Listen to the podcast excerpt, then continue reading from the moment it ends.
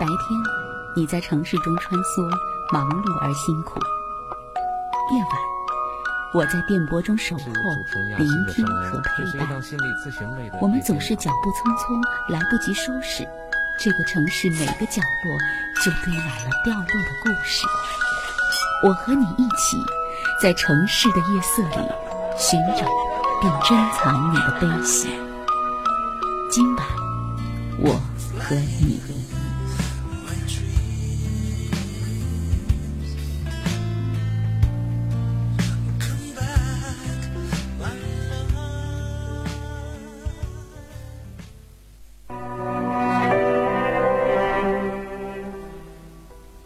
晚上好。调频一百点六，中波幺幺二五，武汉经济广播。每天晚上二十二点到二十三点，今晚我和你节目，还有主持人亚欣，总是如约的和大家相逢。我们关注着每一位朋友在婚姻、伴侣、亲子、职场、内在心事的整理上面。我并没有什么过人之处，或者说有高出大家的一些什么办法。在这个节目当中，我更多的是一个聆听者，一个陪伴者，一个分享者。就相当于在夜晚，大家想找一位心理咨询师聊聊天的话，那我就是在夜空里面，在夜色当中，我陪着您走一段夜路的人。如果您想跟主持人亚欣聊聊天，呃，记住我的手机号码，可以发一个短信过来，也可以加我微信好友。那手机号码是幺八九八六零零四四零六，幺八九八六零零四四零六。不管是武汉的朋友还是外地的朋友。只要您听到这一节目，主持人亚欣还有今晚我和你节目，都可以为您服务。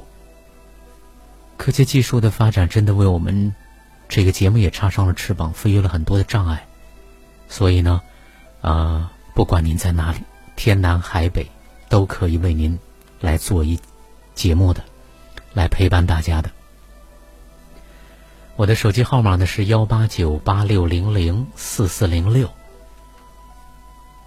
同时呢，我们节目的微信公众号，就是我们节目的名称，在微信公众号里，直接把它搜索加关注。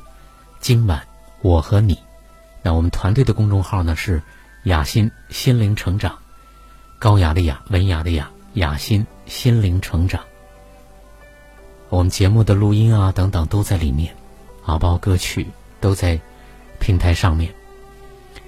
呃，同时大家加我微信好友的时候呢，别忘了把您的真实的姓名和联系的方式发送给我。呃，大家就我们加为微信好友，有好多事儿，大家有什么要那个的，可以在微信里、在短信里告诉我啊。今天呢是对昨天电话的个案来做拓展和延伸，也别忘了我们本年度啊最后的一次心理成长团队的学习和集结呢，啊就是在十月十五号暂定的。啊，我们会开始新一轮的我们团队的学习和集结，这个需要啊，这个在我们节目当中，就是在婚姻、伴侣、亲子、职场遇到很多朋友问题的朋友，如果想真正的来解决和面对，啊，需要在这条路上我们要往前多走，真正的去走，因为节目真的只是一个一个引子，一个开端，呃，只是一个我们往内在走的。一个小小的一个机缘，而我们真的要走上这条路，呃，节目这一个小时的时间是难以做到的，呃，如果我们真的诚实，真的要去走上这条路，要去真的面对很多问题，真正的去转化那些啊问题所带来的很多东西，啊，包括问题带来的信息，我们怎么去解读？我们怎么样去走上那条啊往内心走的路？啊，我们线下的团队，我们的啊这个，咱们团队的集结就为提大家提供这这一块的，所以呢，啊，在婚姻、在伴侣、在亲子、在职场，啊，欢迎这个想要提升这些亲密关系，想要改善这些关系，甚至想要解决一些问题的朋友，欢迎您加入到我们的团队当中来。十月十五号是我们这个本年的最后的一次的集结了，欢迎大家呢加入进来。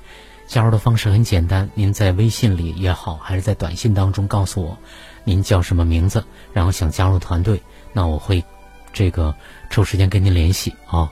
呃，大家记住我的手机号幺八九八六零零四四零六幺八九八六零零四四零六。第一篇文章，呃，孤独让我们和自己在一起。这是加拿大的艾米丽·怀特写的文章当中的摘选的部分。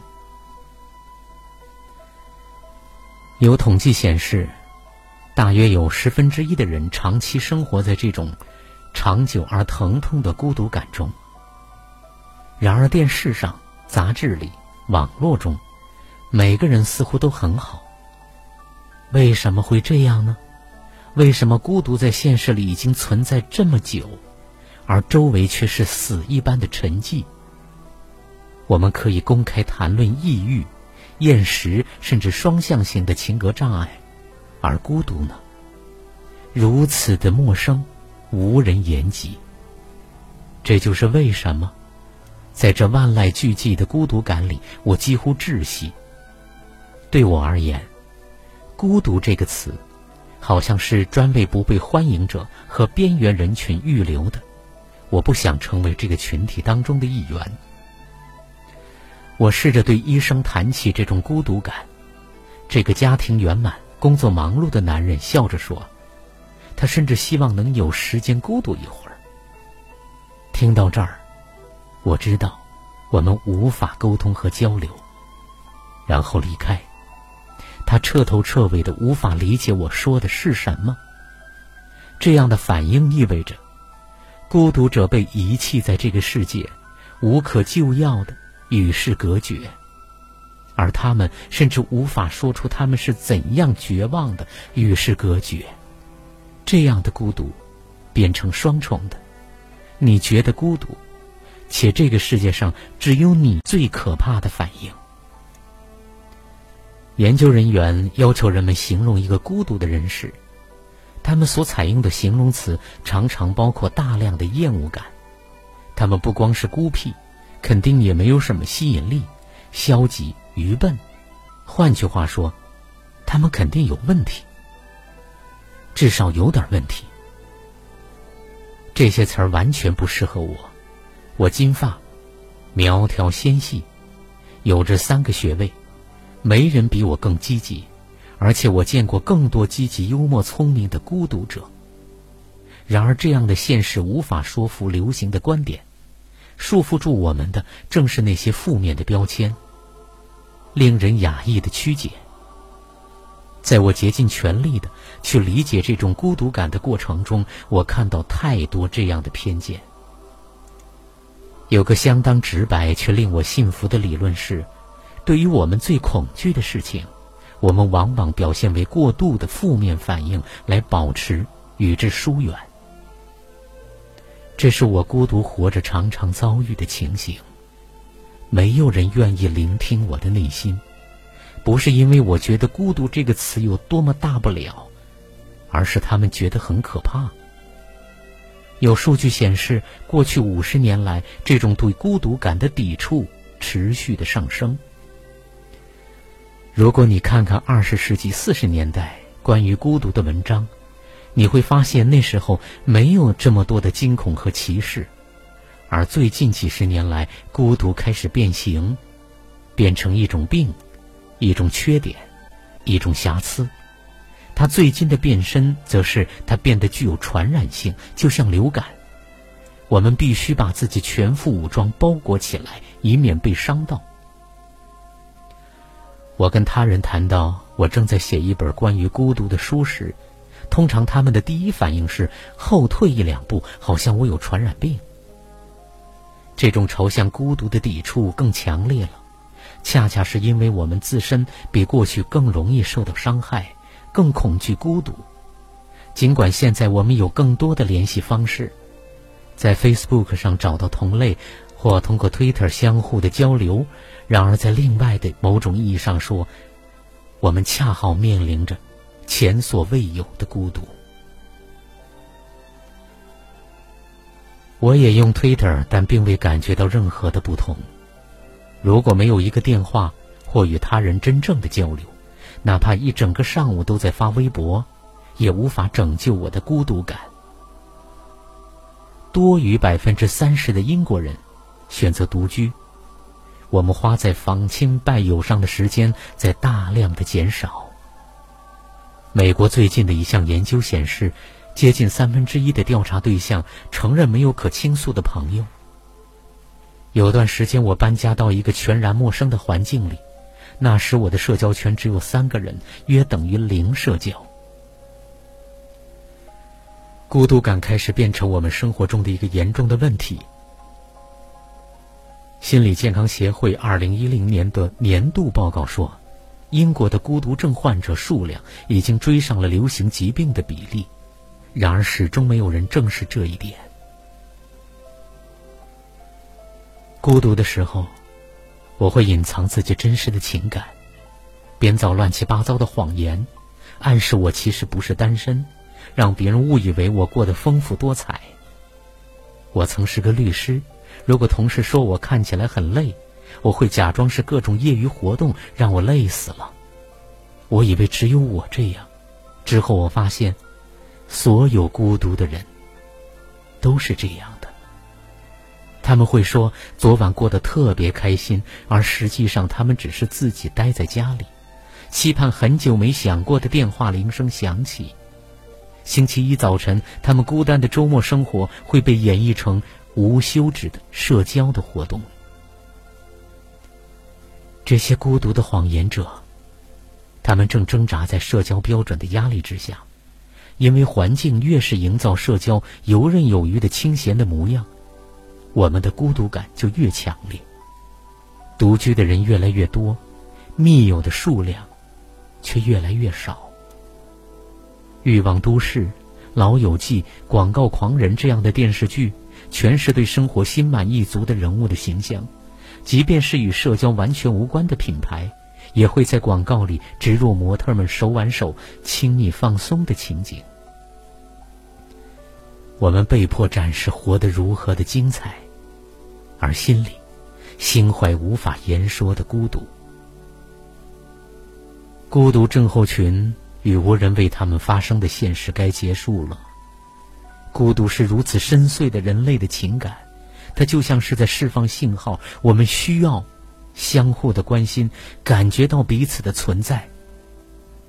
我希望人们对待孤独的看法能得以改变，就像人们现在对待抑郁症一样，我们可以讨论它，不用自责，不再掩饰。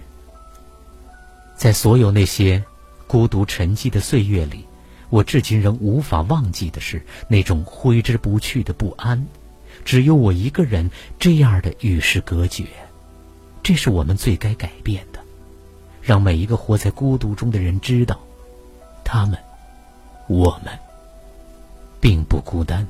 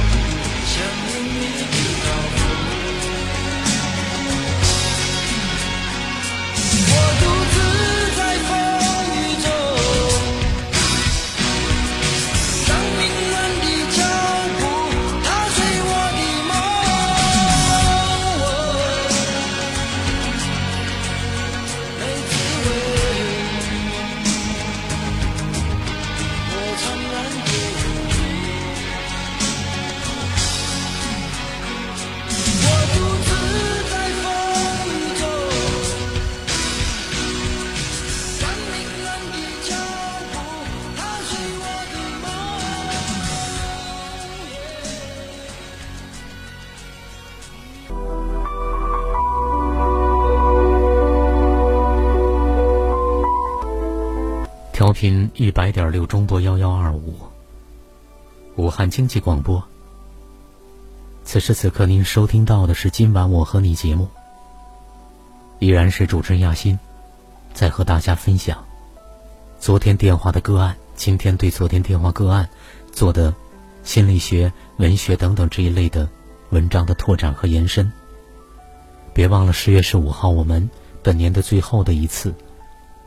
心灵成长团队的集结正在为大家敞开，不管是今晚我和你的朋友，啊，还是学员的其他的朋友，都可以欢迎加入进来。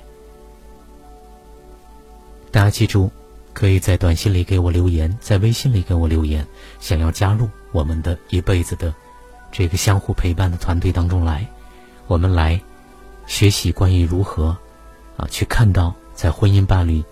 亲子、职场等等所呈现出来的问题所带来的讯息，我们如何的通过信息去看到自己，然后我们如何去真正的走向自己，在走向自己的过程当中，不断的去疗愈、去和解、去拥有、去看到。记住我的手机号：幺八九八六零零四四零六，幺八九八六零零四四零六。刚才的这篇文章呢，啊，其中有很多的数据。其实我想，我们从心理学的角度来讲，孤单在本质上是自己不喜欢自己，然后会导致最终的一个状态；而孤独呢，更多的时候是人存在的一个状态。呃，往往很多朋友在这两个关系上，从心理学上没有搞清楚他们之间的区别。那么，呃，其实真的一个人的孤单也好，啊，如何去啊跟自己的孤独和平共处也好。我们需要的是往内在走，啊，孤单也好，孤独也好，它真的只是一个状态的呈现。那我们需要去看到那个呈现出这个状态的人，我们需要到人那里去。所以第二篇文章选的是梁文福的，《我们都是在和别人的重逢中看到自己的改变》。如果和一个人第三次相逢，恰好在黄昏，又在海上，这样的开头。读起来也许有点浪漫，然而我想说的是，比浪漫要淡一些，但在某个层面上却又深一些。那一天是在游轮上，船在离岸不远处停泊着，大部分的乘客都上岸去玩了，我们选择留在船上，享受心情的晃荡，一下子就晃到了黄昏，正在甲板上聊着。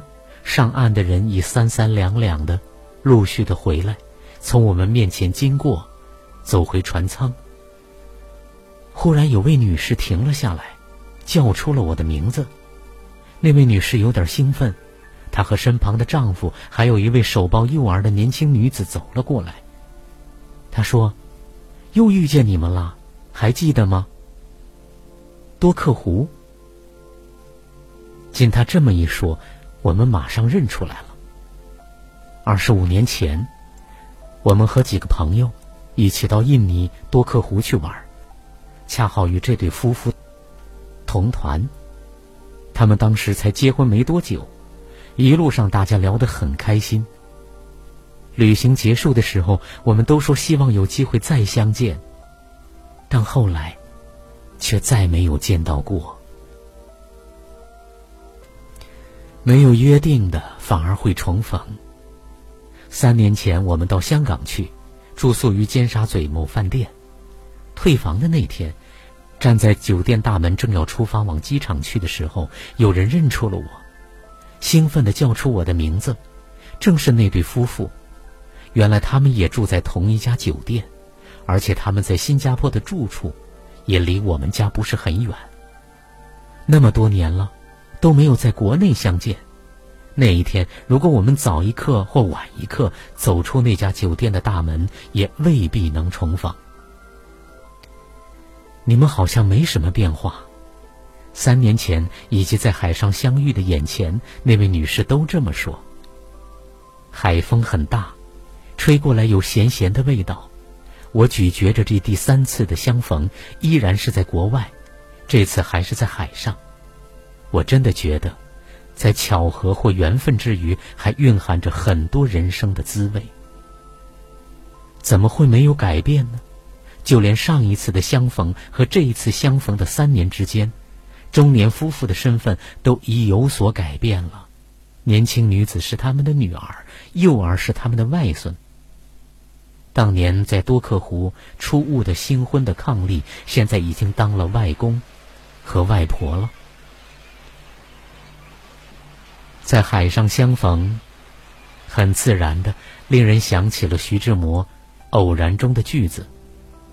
你我相逢在黑夜的海上，你有你的，我有我的方向。中学时期很喜欢徐志摩的诗，后来当了文艺的青年，便嫌他的诗浅显。很多年之后，重听那些被谱进歌里的诗句，又感到不但耐听，而且耐读，还可以吟唱出一些无关爱情的人生际会与况味来。如果和一个人第三次相逢，恰好是在黄昏，又在海上，而那个人恰好是自己，这样的相逢就比浪漫还深一些。我们都是在和别人的重逢里看到自己的改变。我常对学生说，要留意“三”在中国文学里的微妙的意义。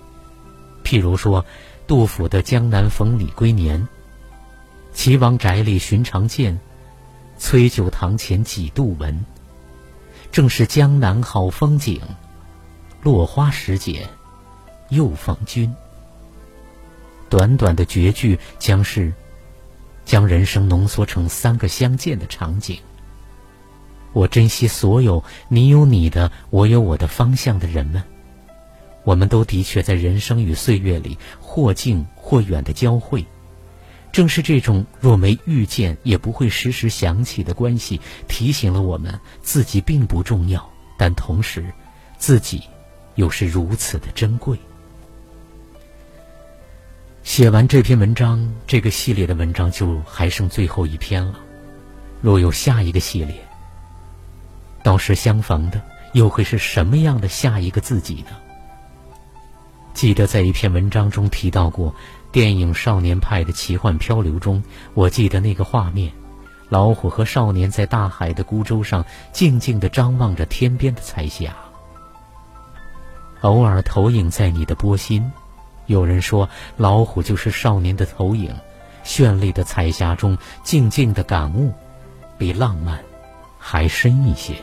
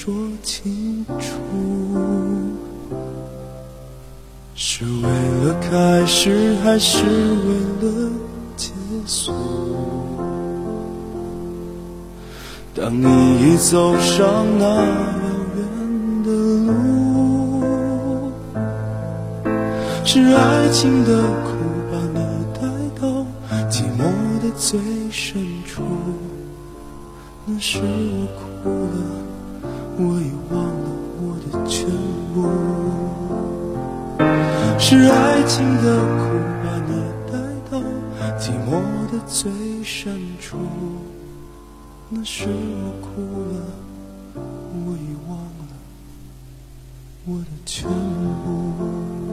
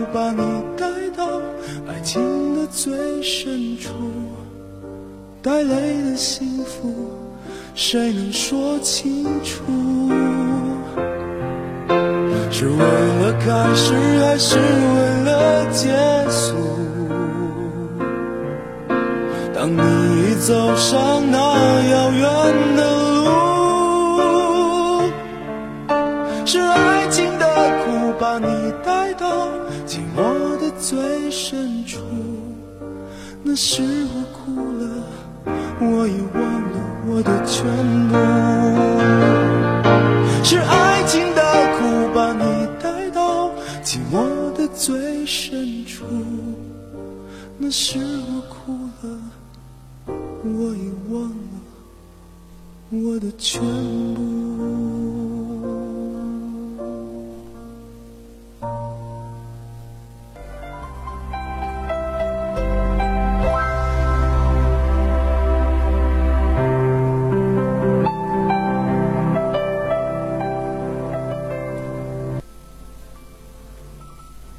频一百点六中波幺幺二五，继续为大家送出今晚我和你节目。这里是武汉经济广播，调频一百点六中波幺幺二五，依然是主持人亚欣。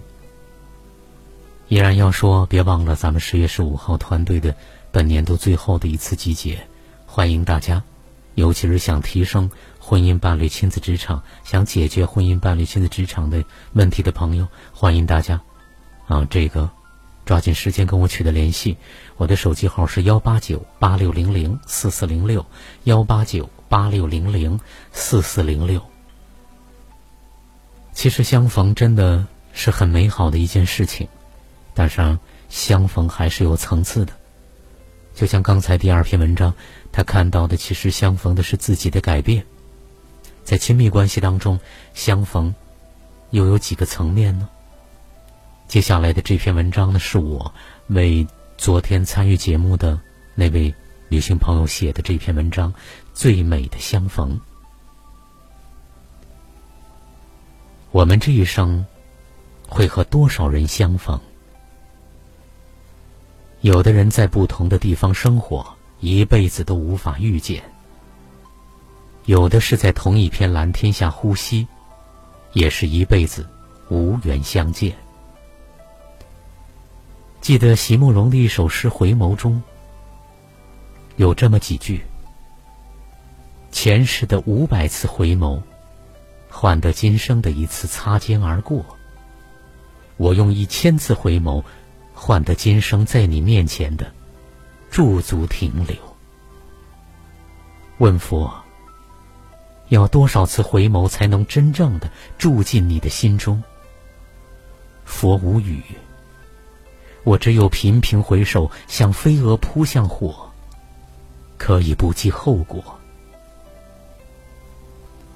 而文青们后来延伸出来的段子是这样的：前世一千次的回眸，换来今生的一次擦肩而过；前世一千次的擦肩而过，换来今世的一次相遇；前世一千次的相遇，换来今世的一次相识。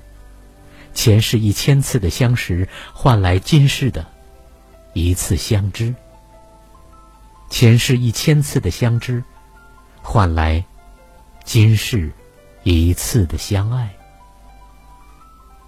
不管怎样，我们都深有感触：缘分之难得是那么奢侈，相遇之奢侈又是那么的难得。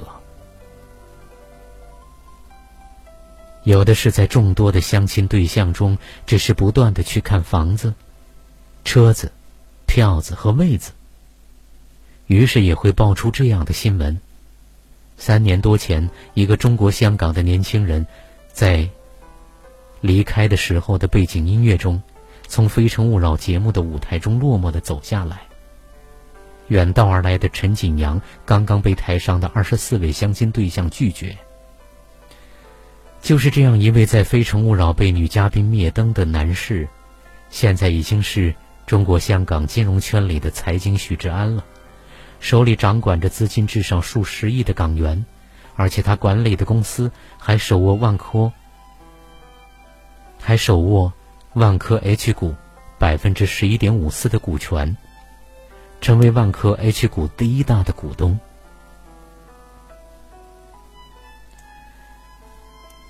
有的相遇，只是借助外界的相亲的对象，在一次次和自己设定的条件相遇，却没有和人相遇。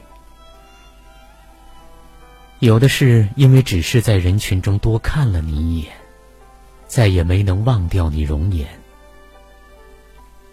电光火石之间，容貌、气质、体型、着装等一下子击中了自己的心窝。就像是一根棒槌敲醒了内心深处的一口钟，钟声悠扬，回荡多年，绕梁三日，余音不绝。这是来自眼睛的捕捉，对方所有外在的东西和内在的气质，高度符合自己内在的想象，如同心理学上说到的心理照片儿。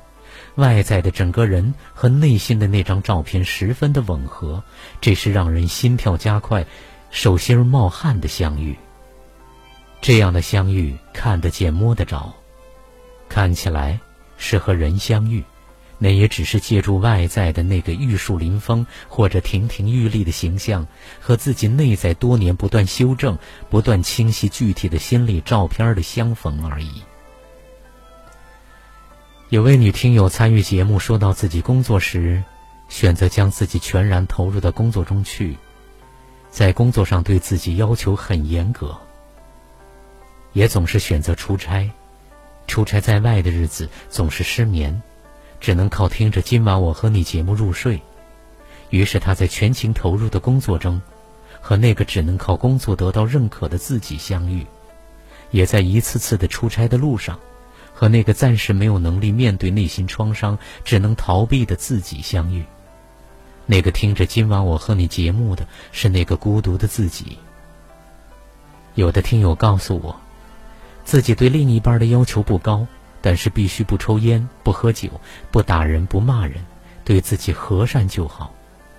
深谈下去，因为他有个爱抽烟、喝酒、耍酒疯的爸爸，每次喝酒后会辱骂他。还有他妈妈，将家里的氛围弄得鸡飞狗跳、乌烟瘴气。自己从小就下定决心，自己将来的对象就完全是和爸爸脾性相反的男生。这个听友，就是借助另一半和自己的创伤相遇的。上面所有的相遇都只是外在的相遇，或者和某个部分的自己相遇，归根结底是没有另一个人的存在的。怎么看到别人的存在呢？有朋友电话参与节目告诉我，父亲很强势，家里人都很害怕，只有他从小脾气倔，敢犟嘴。我在直播室大笑，这是多么灵动、多么有生命力的生命，用不停的对抗在宣示着自己的存在，用打不垮、压不扁的方式，在告诉对方，请尊重到我。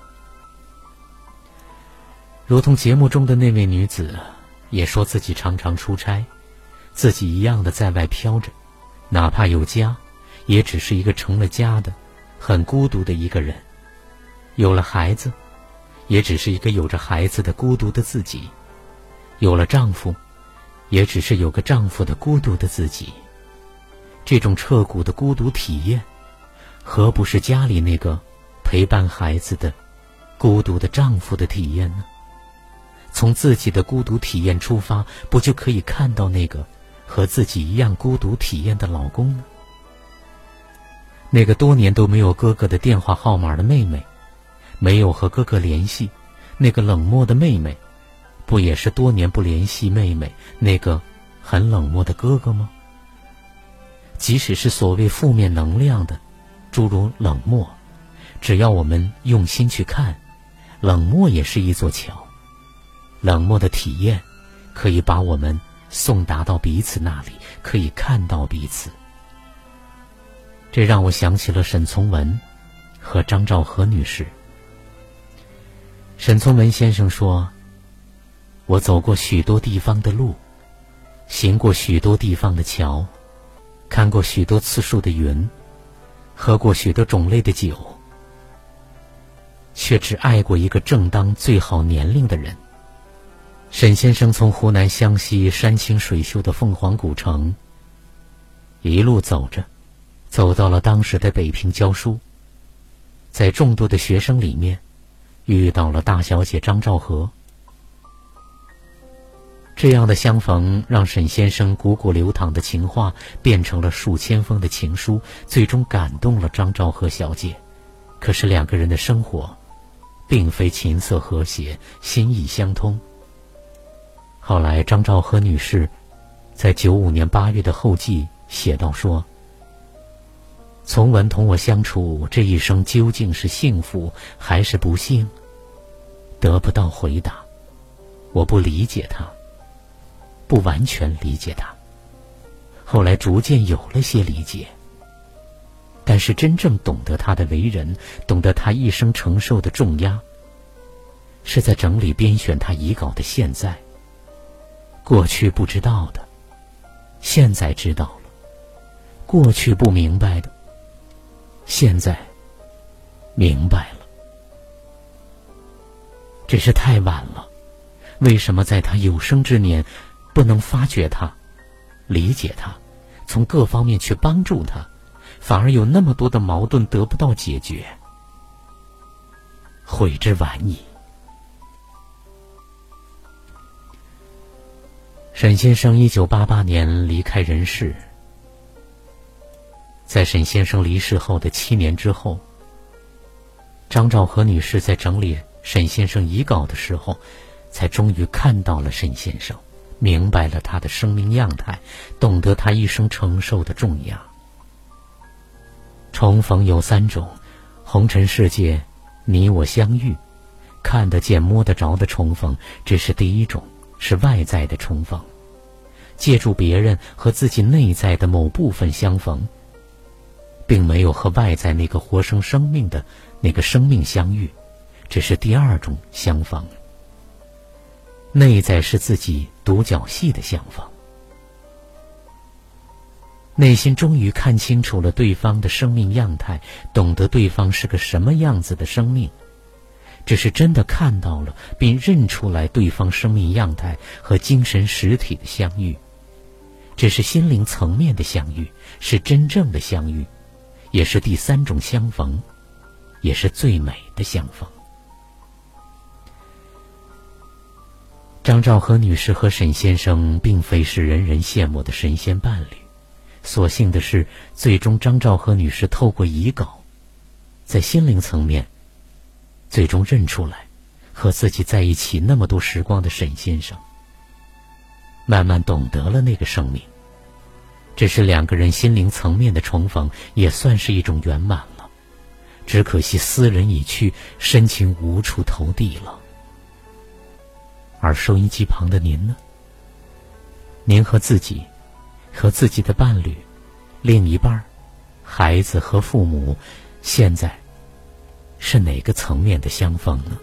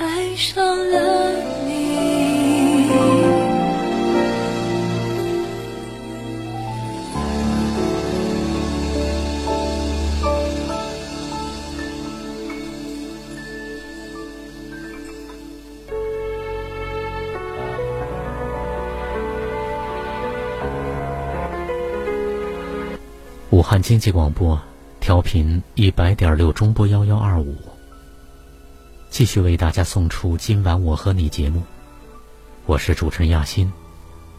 今天是对昨天电话的个案做的拓展和延伸，昨天的电话个案没有听到、没有听全的没有关系，我们的文章既是跟昨天电话相联系，同时又是独立成篇的。第四篇文章是木棉写的，真正的亲密是看见彼此。看了大海，大鱼海棠，很多感动，也很多欣赏。然而遗憾也并非没有，那就是我又一次在国产的影视作品中，发现了同一个问题：我们那么渴望爱，那么浓烈的表达着爱，可是为什么我们的爱里总是看不见对方呢？就像春。要拯救鲲，可是没有人知道鲲究竟愿不愿意被拯救。你不能不承认，一个人不想死，生前还有未了的心愿，和他愿意用灵魂的形式被反复折腾来复活，这是两码事儿。无论如何，让我觉得还比较欣慰的是，至少秋在做出最终决定之前，还会懂得去问问春，他想不想。去人间。虽然春终究也没有说过他愿意，秋还是那么做了。看不见对方的亲密关系是如何发生的呢？所以人们为看不见的爱而痛苦，又在自己的爱中继续看不见对方。那么这种自以为是的迷茫之爱究竟是怎样发生的？又是如何得到人们的认可呢？第一就是陷入“我都是为你好”的心理暗示；第二是被迫的爱与感激。生活在自以为是的爱里的人们，有着怎样的内心呢？又是什么样的人会看不见对方，只是自以为是的去爱呢？看不见对方的人，也看不见自己的。一般来说，看不见对方的人，时常也是看不见自己的。他们并非有意自私的将对方置于两难的境地，也并非是不相信对方的选择和能力，有意的不尊重对方的权利。他们也常常并不是故意要裹挟对方，来实现自己的目的。他们是真的看不见，也不知道该如何去爱。对应到现实。春的状态就好比是受过重大创伤的人们，情感隔离，只能按照对的方式，小心翼翼的去爱的情况，这是完全可以理解的。举个真实的例子吧，大学毕业一对男女朋友一起找工作，女孩各方面条件都很优秀，而男生却成绩很一般。眼看毕业在即，男友却一直没能签约。这是一个用人单位对女孩提出要求：如果你签，就可以带你男友一起。女孩考虑过后，决定放弃更好的工作机会，接受了这个交易。后来，男孩知道了当初得到工作的缘由，非常的痛苦，觉得自己的男性的尊严和价值感都被女孩践踏了，而女孩也非常的不理解，自己明明是为了对方好啊，自己才是牺牲利益的那个人，自己才是那个付出爱的人，可是为什么，结果是这样的呢？这个女孩，她从小就生活在母亲的付出感里，母亲只是在努力的爱她，却从来没有真正看见过她的存在本身。母亲总是跟她说：“父母为了她可以付出一切。”事实上，父亲、母亲生活也总是表现的舍不得吃、舍不得穿，总是想着为他积累更多的财富。这些都会影响他的思维模式，认为爱就是付出。爱就意味着牺牲，所以当自己爱上一个人，或者认为自己应该要好好的去爱一个人的时候，他的表达方式自然也是如此。他认为机会面前，如果自己不肯付出、不做牺牲，就是不爱对方的表现，所以他必须这么做，尽管他的心里其实真的也未必愿意。可是他得到的爱，就是被付出感扭曲过的。在没有觉知的时候，他也没办法逃出爱的藩篱，这就是他学习到的爱，所以他能够给出的爱必然也是如此了。看不见对方真实的需求，不了解对方真实的样子，而只能够以为了对方好来判断自己应该做什么，只能够以应该这样爱去处理关系，这也就必然会导致关系的失败。真正的爱是离不开看见的，而这种情况是最常见的，它也可能与前面两种情况也常常可能是相关的。父母亲从小就没有被看到过，因为在他们的婚姻里彼此都看不见，于是，一代又一代的就这样生活在。眼盲心盲的状态里，自以为是的爱着、付出着、牺牲着，又把这种看不见他人的爱传递下去，这几乎成了一种社会的畸形之爱和关系的常态了。然而内心又是不平衡的，因为每个人终究都渴望自己被看到、被认可，和真正的被爱滋养着，而不是只有付出和牺牲和满腹苦水的生活。因而人们互相的歌颂着，同时也相互的怨恨着，人们内心也都充满了压抑的愤怒和叛逆的渴望，只是缺少合适的表达机会。所以，你想超越这自以为是的爱的魔咒吗？你想卸下这付出与牺牲的爱的紧箍咒吗？你渴望执子之手，心有灵犀的爱情吗？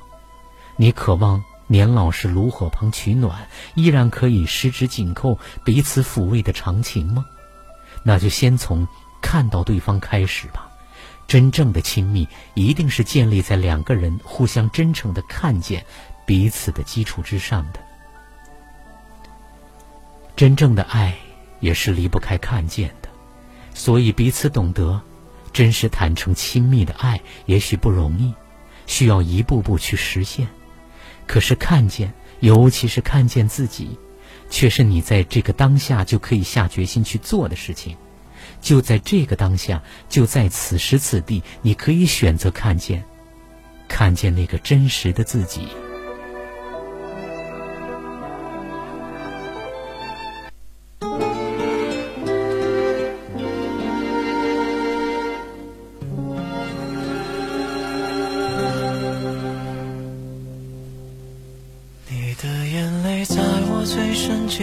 风骚动看不清的道不明的是你的问候偶尔只剩下我孤身一人的时候我回头看着有过你的星空。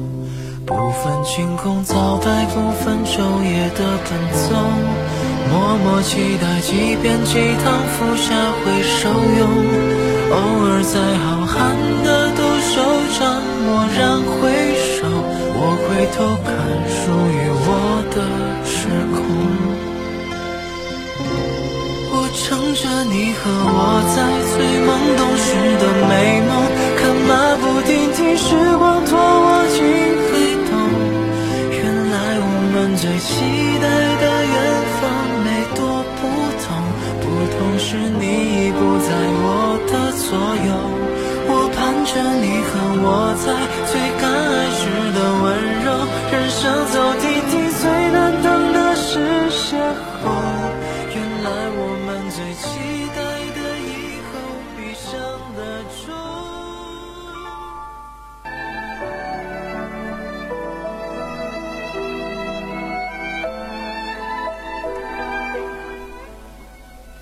好的，看看时间，到了节目的尾声阶段了。四篇文章都跟大家分享完毕。第四篇文章呢，呃，一点都没错啊，在亲密关系当中，真的要看到彼此。就像我第三篇文章里面的那个相逢，其实我们的内在其实都认识啊，但是我们需要在内心里再一次的去从头脑世界进入到心灵的世界去看见。第四篇文章里面说看见自己开始啊，其实看见自己。如果把它变成一个头脑的一个行为，那就糟糕了，啊！真正的看见必须得睁开心，就是睁开心的眼睛。那你必须进入心灵的世界，你才能够去睁开眼睛去看到的。而进入心灵世界，是我们很多人不知道怎么做的，啊！然后那是一条路径，可是我们从小到大没有人告诉我们那条路径是什么样子的，入口在哪里，我们不知道，所以看见看见自己，看见别人。其实是很难的，基本上是不可能实现的。就在我的周围，我看到大绝大部分的百分之九十九点九九的人是看不见的，啊，因为心没有打开，因为没有进到心灵的世界里面去，所以是看不见的。所以呢，就此我就要说，我们的团队的学习就是第一次，我们就要从头脑和心灵的世界，我们就要开始从这里讲。从这里去学习和体会，然后去走上那条新路，所以欢迎大家加入我们的心灵成长团队当中来。这是我们线下的一个活动。那么大家呢，可以把您的姓名发送到我的手机上，幺八九八六零零四四零六，幺八九八六零零四四零六。同时呢，在您的微信里搜索我的手机号码，就可以加我微信好友。那呃，大家在微信里也可以跟我取得联系。已经加我微信号友的朋友，可以报名参加本年度最后的这一次的心灵成长团队的集结了。啊，记住把您的姓名发送过来，告诉我加入心灵成长团队学习就 OK，我会跟您取得联系。这里依然是武汉经济广播，啊，主持人亚欣在武汉，感谢您的收听与陪伴，不要离开。